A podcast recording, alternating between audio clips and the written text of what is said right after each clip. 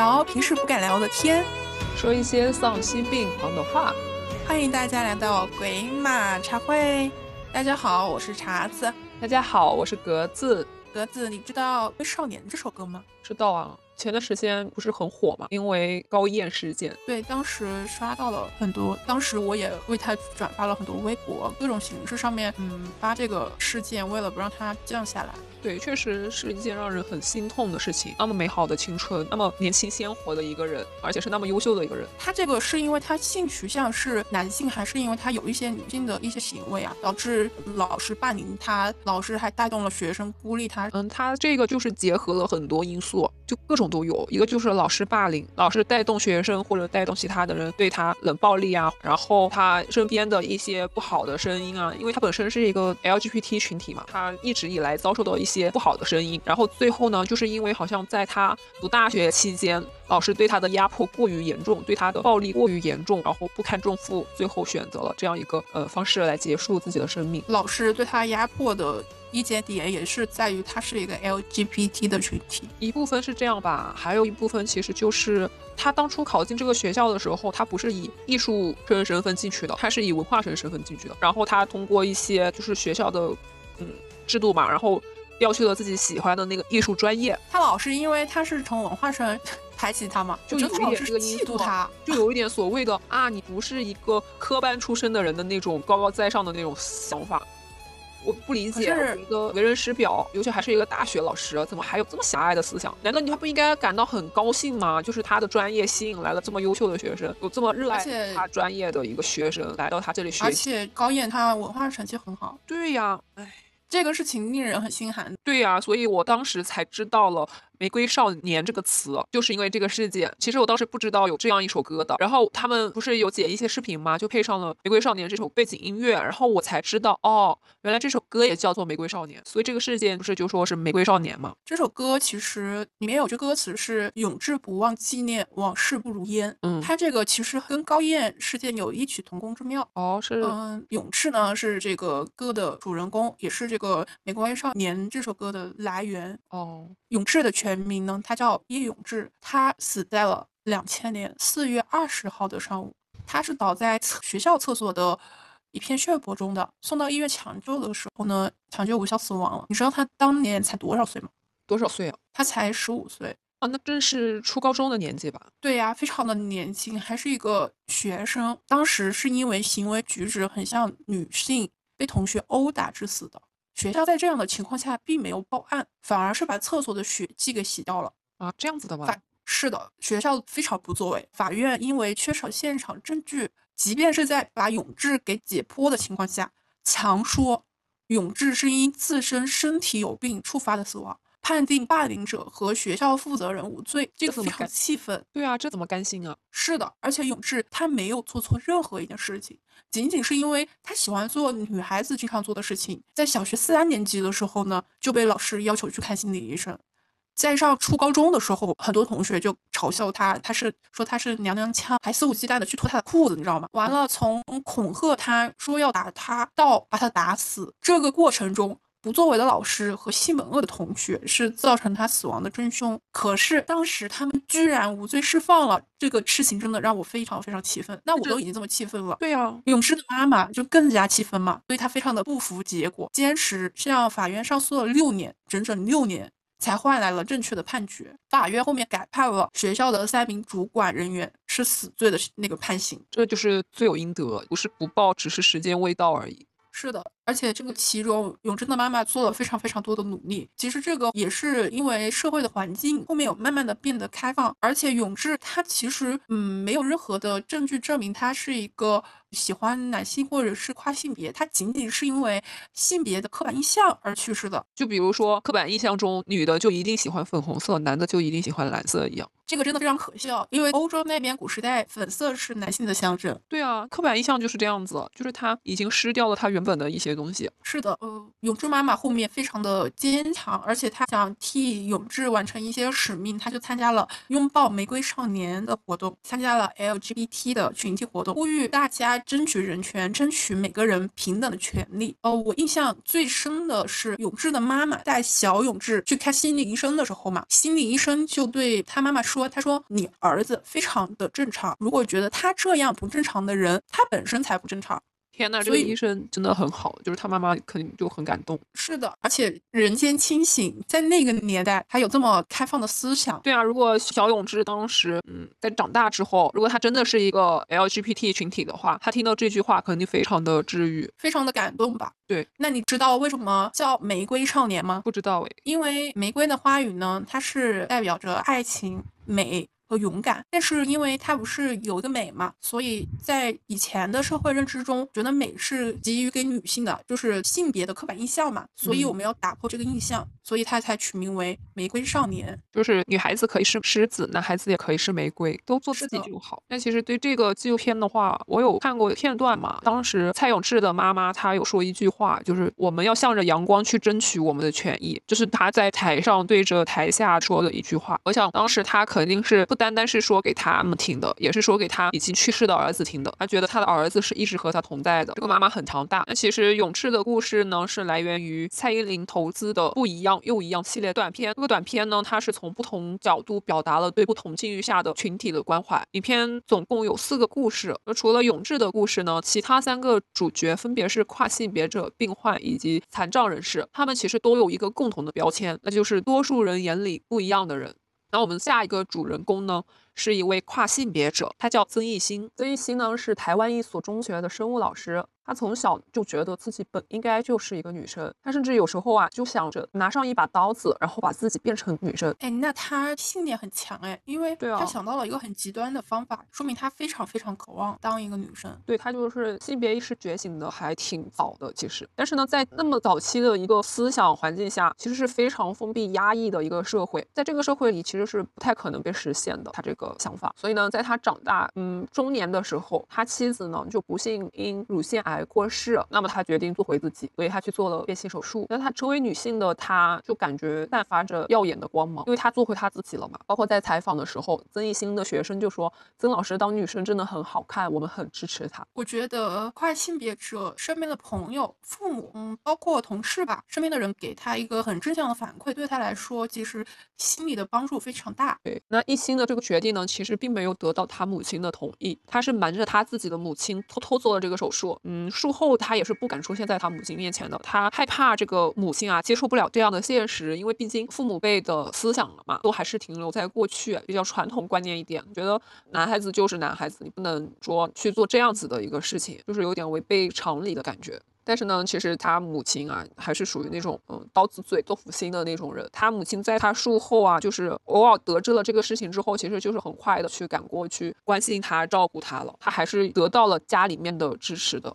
我认为，如果你的取向，嗯，不是那种多数的取向，是 LGBT 的群体的话，其实父母他们会有察觉，特别是妈妈吧，因为，嗯，很多妈妈非常关注自己的小孩，那他从你小时候就是穿 开裆裤什么的，他都就是从里到外把你看得明明白白。你长大之后有什么事瞒着他？他能不知道？他肯定还是会有一种那种预感的，就是说他能不能接受的问题。那他不能接受，他就装不知道很多事。那我觉得根据这个的话，就是很多人不知道怎么出柜嘛，特别是跟家人。嗯，我看到过我喜欢的一个 UP 主，他给出的一个方法就是，你不断的在你的小家庭群，就是爸爸妈妈那个群发一些这个群体的一些故事、一些事情，就是父母接受的这些故事。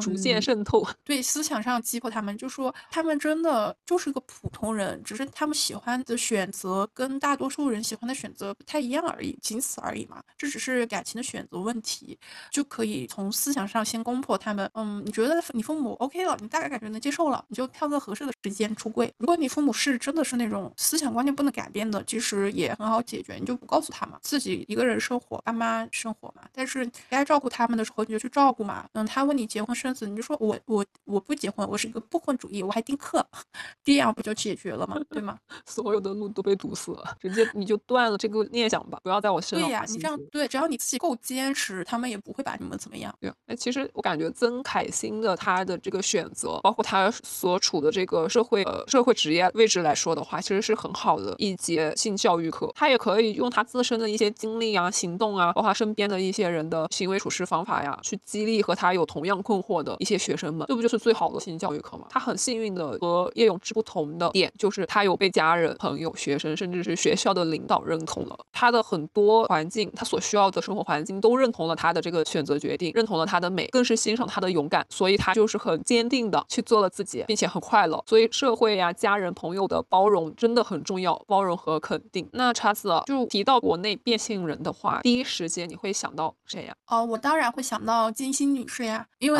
我在呃一次海清的采访很深刻，她就对金星女士说：“她说，在我眼中最有女人味的，那肯定是您，因为你是透过了很多的艰辛。”嗯，下了很大的勇气才完成了性别变更，还把事业做这么成功，把家庭也做得很成功。对，我觉得你才是最有女人味。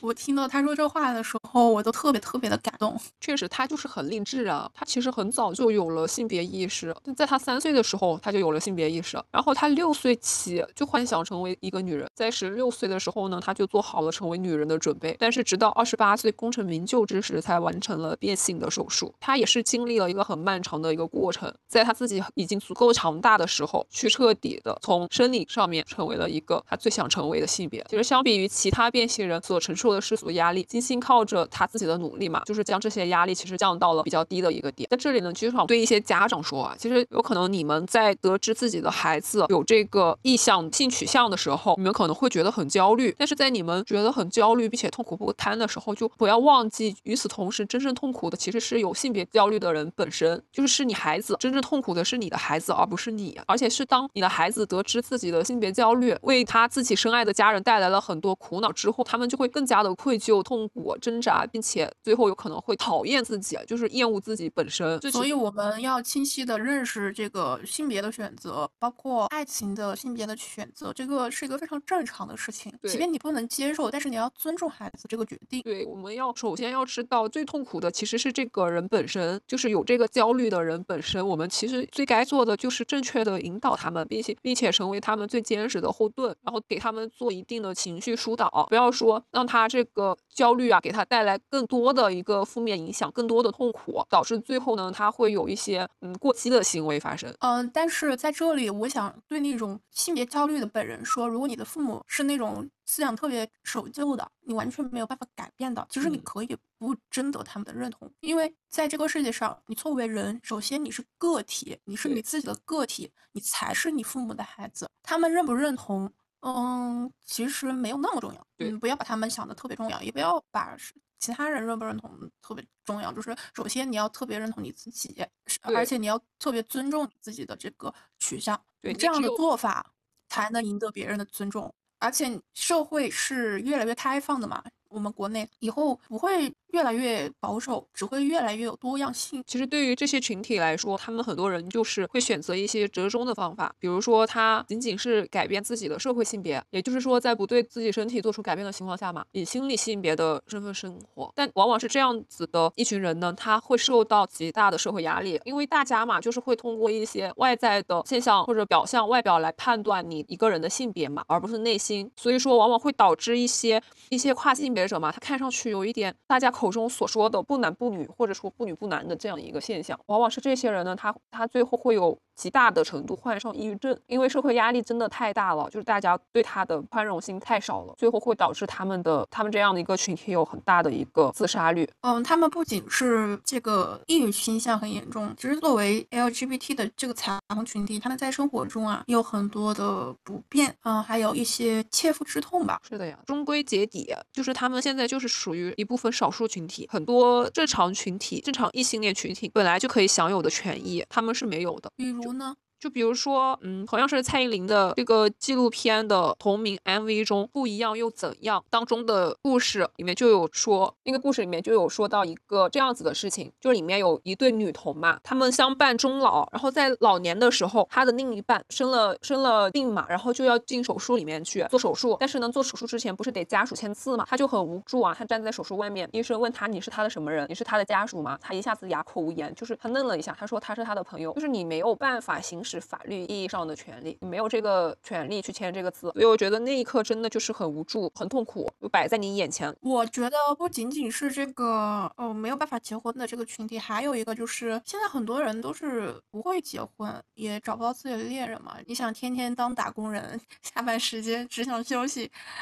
就算你想谈个恋爱，正常结婚的也很难。你像这种人，就比如说我吧，我想跟闺蜜一起养老的，那我以后如果对吧，我活得比较久，那家里面就剩我一个人了，那我以后做手术什么的，那那闺蜜给我签字都不能签吗？所以啊，就是看了这个之后，其实我就想到了我以前有了解的一个，现在在国内同性恋群体当中比较盛行的一个制度，就是异定监护制度。其实对于他们来说，签订了这个呃协议制度之后，就相当于异性恋当中去扯结。婚证一样，给他们提供双方提供了一定的保障。我觉得其实这个还嗯蛮有意思的。哎，那我我以后我闺蜜可以跟我签这个吗？就是异定监护制度。可以的，她不在乎你们两个是什么关系，只要你在你成年之后还是一个有正常思维的情况下，你就可以选定你的异定监护对象，并且哪怕你们两个签了字之后，以后出了什么分歧的时候也可以取消的，只要符合条件也是可以取消这个制度的。那我觉得这个制度很好，而且它还非常顺应这个社会。对啊，因为这个制度一一开始就是为老。老年人制定的，老年人老了之后，他没有身边的亲人也没有了嘛，所以他自己可以去指定这个异定监护对象。其实我非常期待国内会因为彩虹群体而去改变一些制度，而不是嗯，因为养老，所以他们有了这个制度，所以彩虹群体才有了这个便利。我觉得还可以再进步一点，国内的社会。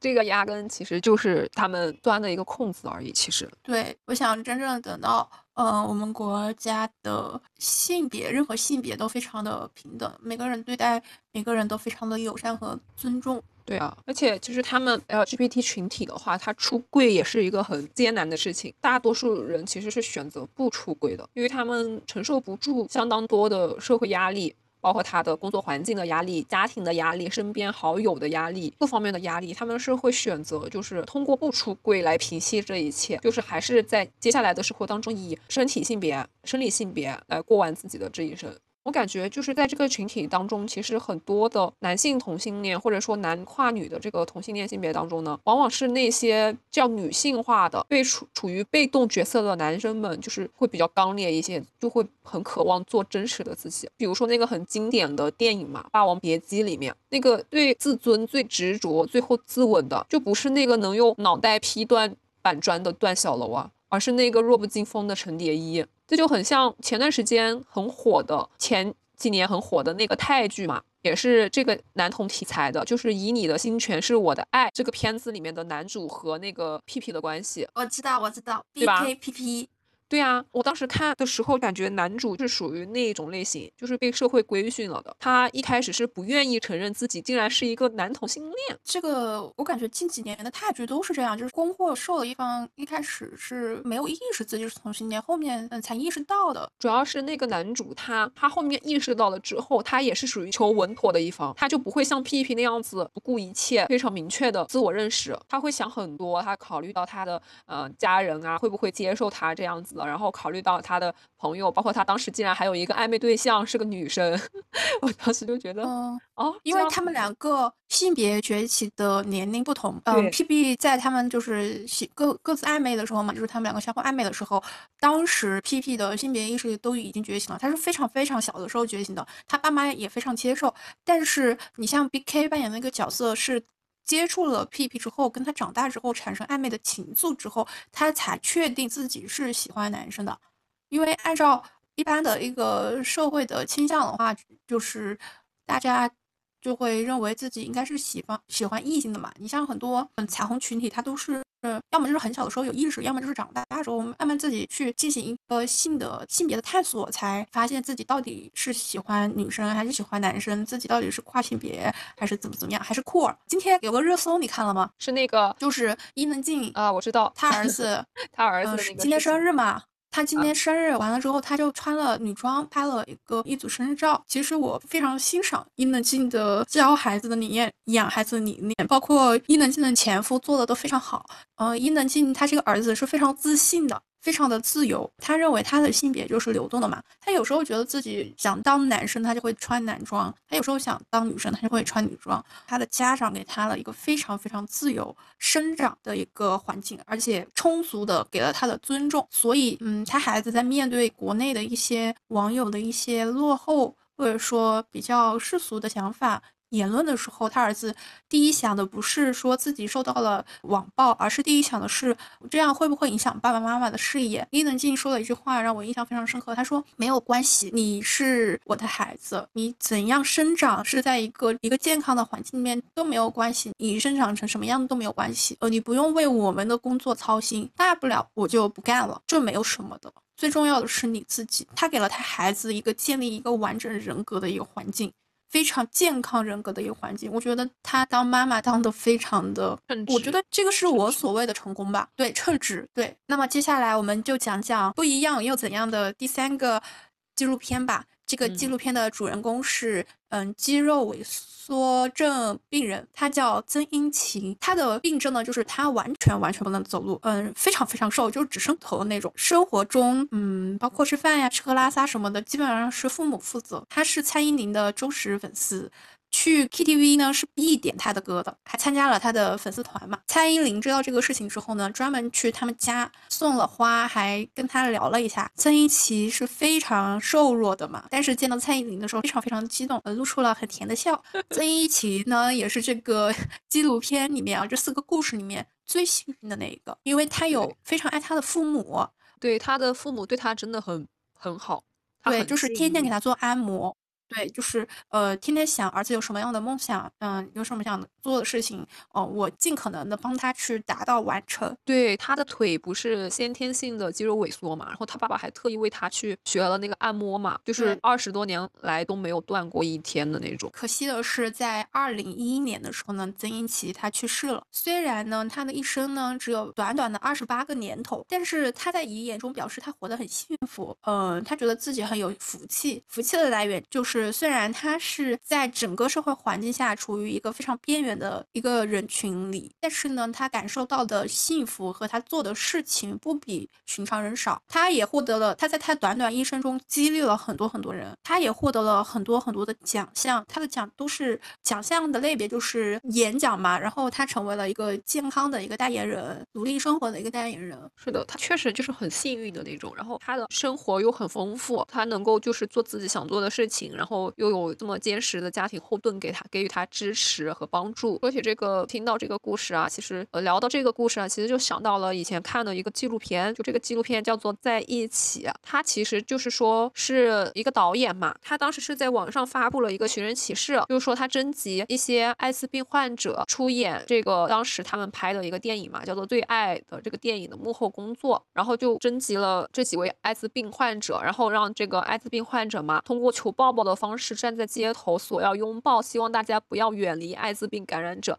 也希望大家不要用有色眼镜看待他们。就其实社会上面一些这类似的暖心事情有很多，就是针对于这些弱势群体来说，他们有时候真的就是需要大家为他们创造出的这生活当中的一点点甜，来支撑他们生活中的八分的苦。就因为他们本来就是处于一个弱势群体的一个状态当中，从小经历了一些。特殊对待呀什么的，就会让他们在很长的一段时间内处于一没那么积极阳光的一个心态。我觉得需要我们社会多做一些这样的公益事情，让他们的生活更加的积极美好。其实我觉得普通人做的非常简单，但是在一些人的世界观里面会比较难吧，因为有些人世界观他就把人分成了三六九等嘛。但是其实我们做一个非常非常简单的事情，就可以给到这些少数群体的。尊重，就把他看成和你一样的人。你就是在想，世界上有各种各样不同的人，才能构成这个有意思的社会。所以，对每个不同的人给到应有的尊重，一视同仁的尊重，其实他们就没有那么多的情绪啊什么的负面情绪。负面对很多负面情绪的影响是社会舆论造成的。对，就是大家的有色眼镜造成的。是。那么其实下一个主人公呢，他也是同样的类似的经历，他叫林心贝，她同样呢也是来自台湾，她是个活泼开朗的女孩啊，就是在纪录。录片的镜头下，他是笑得很阳光灿烂的，就哪怕说到一些呃伤心处，他也是会很快的擦干眼泪，然后并且用微笑来讲述他的故事。他是属于那种先天残疾类型的，他从小就没有办法像正常的小孩子一样，就整天活蹦乱跳的满地玩的那种，他就只能坐在轮椅上，嗯，不停的麻烦别人。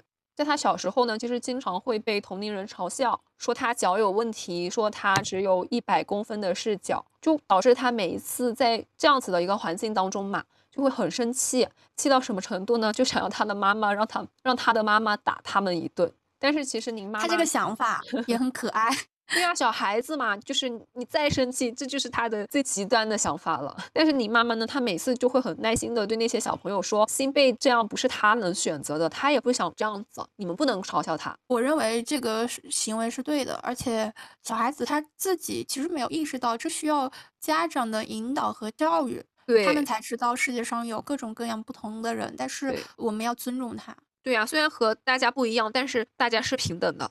而且在生活中，生活中心贝就不想给别人添麻烦嘛，但总是会被动的成为别人的麻烦。比如说他出门坐公交啊，或者出去玩呀，去哪个地方啊，都需要有人陪同，并且被特殊对待。所以小时候他经常会想不通，就总是在问自己，为什么哥哥姐姐都可以健康长大，而我需要坐轮椅？就经常在无数次的自我质问和抱怨里成长。但值得庆幸的是，现在的新贝选择接受自己的不同。我觉得很大一部分原因来自于他家庭对他的爱，以及他妈妈对他的细心关照。而且他妈妈会告诉和引导嘲笑他女儿的人一些正确的思想观念。对他妈妈处理事情的方式比较平和。他现在其实就是想要在有限的时间里面去各地旅游。他想象自己是一个健康的人，然后去做健康的人会做的事情。但是我但是我发现。这个社会其实对残疾人士是有忽略的，就像城市规划里面虽然有盲道嘛，但是你会发现盲道经常会被那种嗯自行车和电动车给占到，完了之后就是那个盲道旁边嗯有一个什么电箱，还有一个就是残疾人出行很不方便嘛，有些地方它会禁止残疾人出入，但是你想都是同样的享受环境，为什么你不把残疾人的这些通道考虑进去呢？对啊，这是他公民的应有的权利啊，他能够享受的一些社会服务啊，并且你说到那个盲道，确实是这样子的。我以前有看那种很讽刺的视频嘛，就有些地区的盲道，盲道的中间还有障碍物，可笑吗？就是盲道的中间有障碍物，比如说有电线杆子啊，或者说有那种盲道的水泥地上面突然多了一根棍子啊，那种东西，就是杵在地上的不能动的那种棍子，就很这种事情，我觉得。我们认为老百姓身为群众的一员，要嗯实时的去找相关的可以投诉的通道去投诉，或者发到网上去发酵发酵，说不定会引起关注。就是你社会越这样，那些嗯弱势群体他们其实就越不想出来，这样其实就会导致他们心理上面会出现很大的问题。本来身体上面就已经不太健康嘛，然后最后会被迫导致心理上面会更加的不太健康，就完全其实可以避免的。所以，我们从我们自身做起，发现不符合残疾人的通道的话，我们要尽可能找到相关的渠道去投诉，或者是提意见，这样会可能会改善一点吧。对啊，而且你知道吗？他们如果是双腿，单只是双腿有残疾的话，其实还是可以开车的，他们可以去考驾照的，考那个 C 五驾照。我看过一个 UP 主，他非常非常的励志。他虽然是，但是他的残疾好像是后天嘛，他不是出生就这样。他凭自己的努力考上了非常好的大学，嗯，工作也在一个大厂里面上班，结识了现在一个大厂的员工嘛，老公，他们两个相相恋相爱，还有买了房，那个房就是非常充分的考虑到了，嗯，残疾人的一个生活的一个走向。通道，嗯，设计都是为了他服务的嘛。今天出很多很多测评，就是每个城市的那个残疾人通道哪里做的好，哪里做的不好的，他都会出测评。他用自身的行动，嗯，让社会关注残疾人的这些事情。弱势群体需要有一部分有影响力的人去带动大家。所以蔡依林发了这个专辑嘛，而且她发了这首歌的时候，她在演唱会投资做了这个纪录片。对啊，就很多人很感动的，其实。看到这个纪录片的时候，包括他的那些歌呀、歌词啊、内容，还有 MV。我其实之前是对他无感的，因为我我当时也不喜欢蔡依林，也不喜欢周杰伦，我当时喜欢了个组合，从小喜欢追男团，喜欢飞轮海。我后面 其实飞轮海以前还是蛮火的，也蛮帅的那几个人。我后面是因为蔡依林发的这首歌，我去关注了他这个歌后面的纪录片，我发现他是一个非常嗯非常值得让人喜欢的人吧，因为他是现在有一定影响力了嘛，他愿意用自己的影响力去做一些为社会做贡献的事情。对，就一码归一码吧。其实针对这种少数群体的话，我觉得不仅仅是这些，还有自闭症的儿童啊这些。在刚刚说到的那个，嗯，残疾人考驾照嘛，可以考驾照开车的这一点上，我想跟大家说一下，就是说平时其实很多停车库它其实是有划分，嗯，残疾人车位的，就那个车位啊会比。我们普通的那个车位会宽很多，但是往往这些车位啊，它地上是标了残疾人专有车位嘛，但是很多车主有可能平时接触这个群体比较少，就不会去特意关注这个事情，就导致很多这样子的车位经常被占用，因为他们这个群体驾车，然后他们就是需要一个很宽的一个位置停车，停了车之后，他们才有地方去放他们的轮椅，他们才能够下车，要不然他们停在普通的那个位置上面是完全下不来的一个状态。这个我觉得确实得重视，也确实得宣传一下、传播一下。对，因为这个现在还是暂时是靠大家的自我就是规训去做这个事情。嗯，它暂时没有去纳入相关的交通法当中，但是我相信以后这个相关的一些法律规范啊，肯定会越来越完善的，就是针对嗯少数群体们的。那像嗯少数群体的话，其实还有很多呀，什么自闭症患者呀，然后疾病患者呀，一些对普通人其实不构成很大伤害的一些嗯传染病患者呀，他们其实都不是那么可怕的，我们只要用正常心去对待他们就行了。就对于这些不一样的群体来说，我们对他们的看法真的很重要。因为有一些家长他会刻意的让自己的孩子远离这一类的群体，我觉得这样的做法其实其实是非常的不正确的。我不理解。对啊，就不理解。同样是人，人家只是有一定的缺陷，或者说后天导致的一些，人家也不愿意有那样子的事情发生在自己的身上啊。我不理解这种家长怎么想的，完全不能理解。好好引导你的孩子，让你的孩子成为一个心地善良的人，有正确的是非观的一个人，其实是很简单的一个事情。我觉得就算有身体缺陷，他也是个正常人啊！你为什么？这个人还得分个三六九呢，有些人还不能接触。你以为你在印度啊？你以为你还分高荣性、低荣性啊？那他的灵魂和我们是一样的，我们都是有同样的灵魂，只是躯壳不一样而已。我们更应该给这部分人群更多的关注、关心，让他们得到应有的权利、应有的社会服务。所以，对于不一样的群体来说，能有陌生人愿意为他们拨开眼前的迷雾，分享逆境中的阳光。其实是很有爱的一个事情。陌生人的尊重或许比最亲近人的鼓励来的还有力量。我们其实平时要时常解构一下自己禁锢的思想体系，然后解构一下平时的刻板印象啊，然后换一换角度想事情，学会尊重、理解以及存在的事情。我们要尊重存在过的所有个体，所以尊重身边每个不一样的存在，欣赏每一个与之接触的灵魂。毕竟你有可能也是别人眼中的不一样。是的，《玫瑰少年》这首歌呢，Jolin 啊，就是他在他的演唱会说过，这首歌的创作的升华情感就是为自己该有的权利奋斗，是群众的希望，也是群众的力量。嗯，他这首歌主要是为了非主流群体平权呀、反歧视，来传播大爱精神。他在演唱会说过这样的话，让我印象非常深刻。他说。我们每个人都可能成为一个少数群体中的一员，所以我们应该平等的对待某个人。你在产生恶行的这个行为之前，你想一下，你自己会不会在某个时候也会成为一个少数群体的一员呢？不要不觉得自己不会，所以我们要平等的尊重每一个人，这也是这首歌的意义所在。那我们这一集就到这里啦，拜拜，拜拜。玫瑰少年。我心里。